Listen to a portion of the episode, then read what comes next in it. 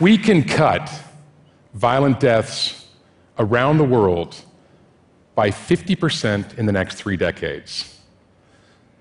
All we have to do is drop killing by 2.3% a year, and we'll hit that target. You don't believe me?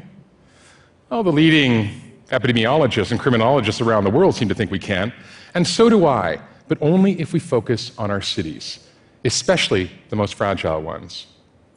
You see, I've been thinking about this a lot. For the last 20 years, I've been working in countries and cities ripped apart by conflict, violence, terrorism, or some insidious combination of all. I've tracked gun smugglers from Russia to Somalia. I've worked with warlords in Afghanistan and the Congo.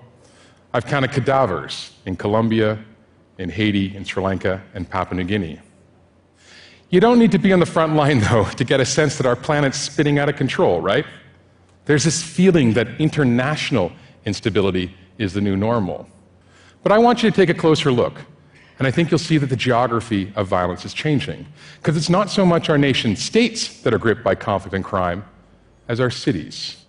Aleppo, Bamako, Caracas, Erbil, Mosul, Tripoli, Salvador. Violence is migrating to the metropole. And maybe this is to be expected, right? After all, most people today, they live in cities, not the countryside. Just 600 cities, including 30 megacities, account for two thirds of global GDP.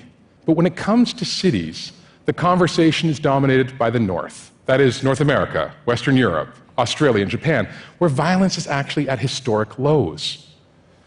As a result, city enthusiasts, they talk about the triumph of the city, of the creative classes, and the mayors that will rule the world. Now, I hope that mayors do one day rule the world, but you know, the fact is, we don't hear any conversation really about what's happening in the South. And by South, I mean Latin America, Africa, Asia, where violence in some cases is accelerating, where infrastructure is overstretched, and where governance is sometimes an aspiration and not a reality.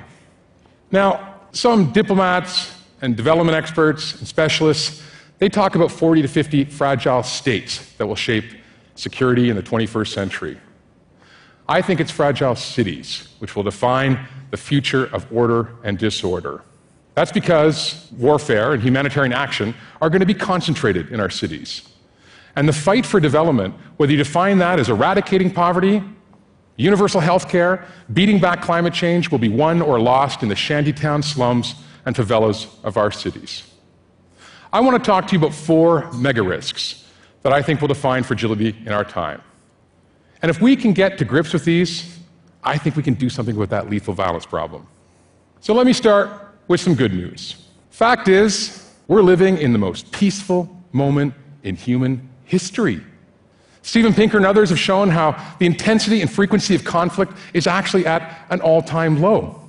Now, Gaza, Syria, Sudan, Ukraine, as ghastly as these conflicts are, and they are horrific, they represent a relatively small blip upwards in a 50 year long secular decline. What's more, we're seeing a dramatic reduction in homicide. Manuel Eisner and others have shown that for the centuries we've seen this incredible drop in murder, especially in the West. Most northern cities today are 100 times safer than they were just 100 years ago.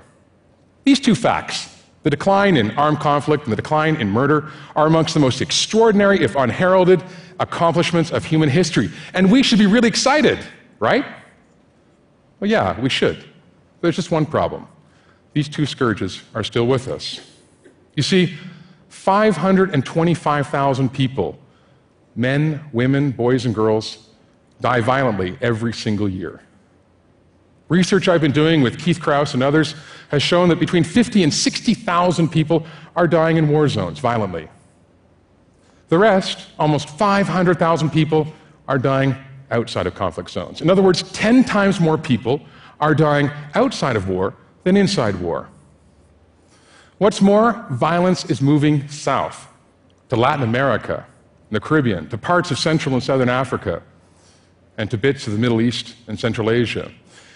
40 of the 50 most dangerous cities in the world are right here in Latin America, 13 in Brazil. And the most dangerous of all, it's San Pedro Sula. Honduras' second city, with a staggering homicide rate of 187 murders per 100,000 people. That's 23 times the global average. Now, if violence is reconcentrating geographically, it's also being reconfigured to the world's new topography. Because when it comes to cities, the world ain't flat, like Thomas Friedman likes to say. It's spiky. The dominance of the city as the primary mode of, of urban living is one of the most extraordinary demographic reversals in history. And it all happened so fast. I mean, you all know the figures, right? There's 7.3 billion people in the world today. There'll be 9.6 billion by 2050. But consider this one fact. In the 1800s, one in 30 people lived in cities. Today, it's one in two. And tomorrow, virtually everyone is going to be there. And this expansion in urbanization is going to be neither even nor equitable. The vast majority, 90%, will be happening in the South, in cities of the South. So, urban geographers and demographers, they tell us that it's not necessarily the size or even the density of cities that predicts violence. No. Tokyo, with 35 million people, is one of the largest and some might say safest urban metropolises in the world. No. It's the speed of urbanization that matters. I call this turbo urbanization, and it's one of the key drivers of fragility.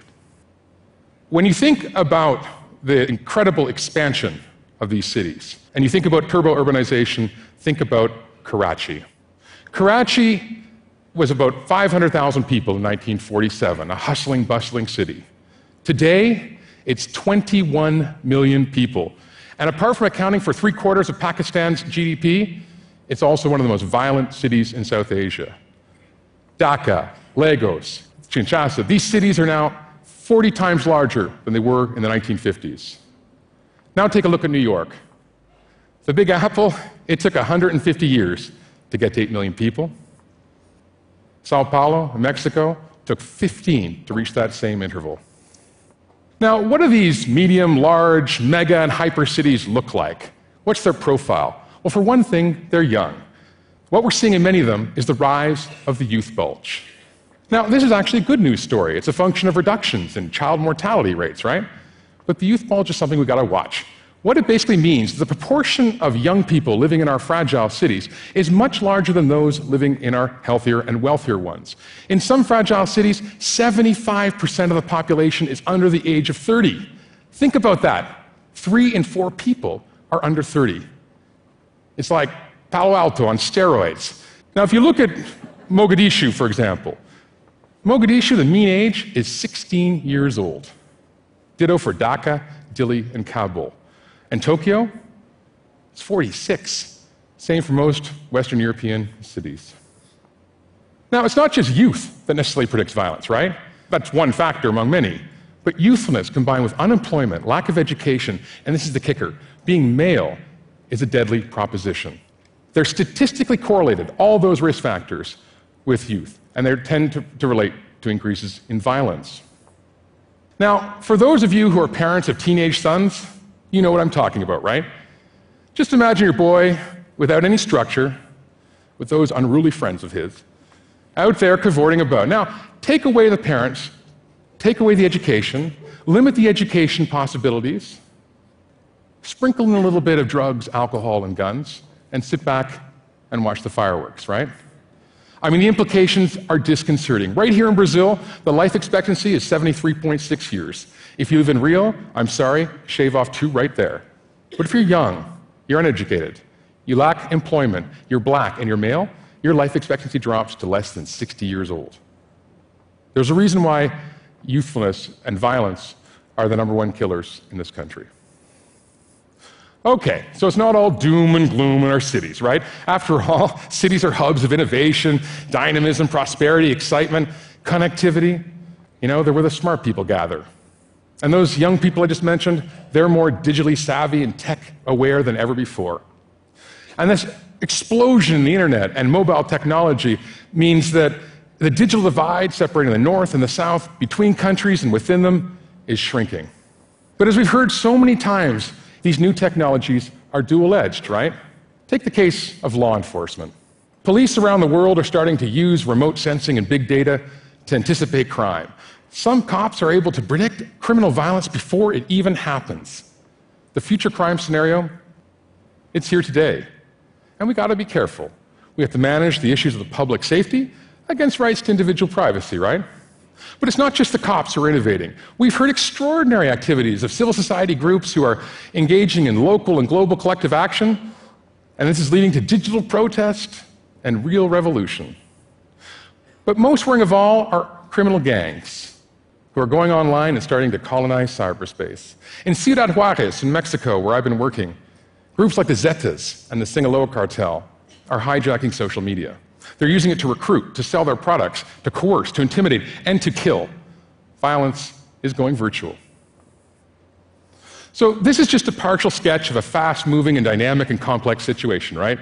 I mean, there are many other mega risks that are going to define fragility in our time, not least income inequality, poverty, climate change, impunity. But we're facing a stark dilemma where some cities are going to thrive and drive global growth, and others are going to stumble and pull it backwards. If we're going to change course, we need to start a conversation. We can't only focus on those cities that work the Singapores, the Kuala Lumpurs, the Dubais, the Shanghais. We got to bring those fragile cities into the conversation. One way to do this might be to start twinning our fragile cities with our healthier and wealthier ones, kickstarting a process of learning and collaboration and sharing of practices of what works and what doesn't. A wonderful example of this is coming from El Salvador and Los Angeles, where the mayors in San Salvador uh, and Los Angeles are collaborating on getting ex gang members to work with current gang members, offering tutoring, education. And in the process, they're helping incubate ceasefires and truces. And we've seen homicide rates go down in San Salvador, once the world's most violent city, by 50%. We can also focus on hot cities, but hot spots. Place and location matter fundamentally in shaping violence in our cities. Did you know that between 1 and 2% of street addresses in any fragile city can predict up to 99% of violent crime? Take the case of Sao Paulo, where I've been working. In the last, it's gone from being Brazil's most dangerous city to one of its safest. And it did this by doubling down on information collection, hotspot mapping, and police reform. And in the process, it dropped homicide by 70% in just over 10 years. We also got to focus on those hot people. It's tragic, but being young, unemployed, uneducated, male, increases the risks of being killed and killing. We have to break this cycle of violence and get in there early with our children, our youngest children, and valorize them, not stigmatize them. There's wonderful work that's happening that I've been involved with in Kingston, Jamaica, and right here in Rio, which is putting education, employment, recreation up front for these high risk groups. And as a result, we're seeing violence going down in their communities. We've also got to make our cities safer, more inclusive, and livable for all. Fact is, social cohesion matters, mobility matters in our cities. We got to get away from this model of segregation, exclusion, and cities with walls. My favorite example of how to do this comes from Medellin. When I lived in Colombia in the late 1990s, Medellin was the murder capital of the world. But it changed course. And it did this by deliberately investing in its low income and most violent areas and integrating them with the middle class one through a network of cable cars, of public transport, and first class infrastructure. And in the process, it dropped homicide by 79% in just under two decades. And finally, there's technology. Technology has enormous promise, but also peril. We've seen examples here of extraordinary innovation, and much of it coming from this room. And the police, for example, are engaging in predictive analytics. Citizens are engaging in new crowdsourcing solutions. Even my own group is involved in developing applications to provide more accountability over police and increase safety amongst citizens. But we need to be careful. If I have one single message for you, it's this there's nothing inevitable about lethal violence. And we can make our cities safer. Folks, we have the opportunity of a lifetime to drop homicidal violence in half within our lifetime. So I have just one question What are we waiting for? Thank you.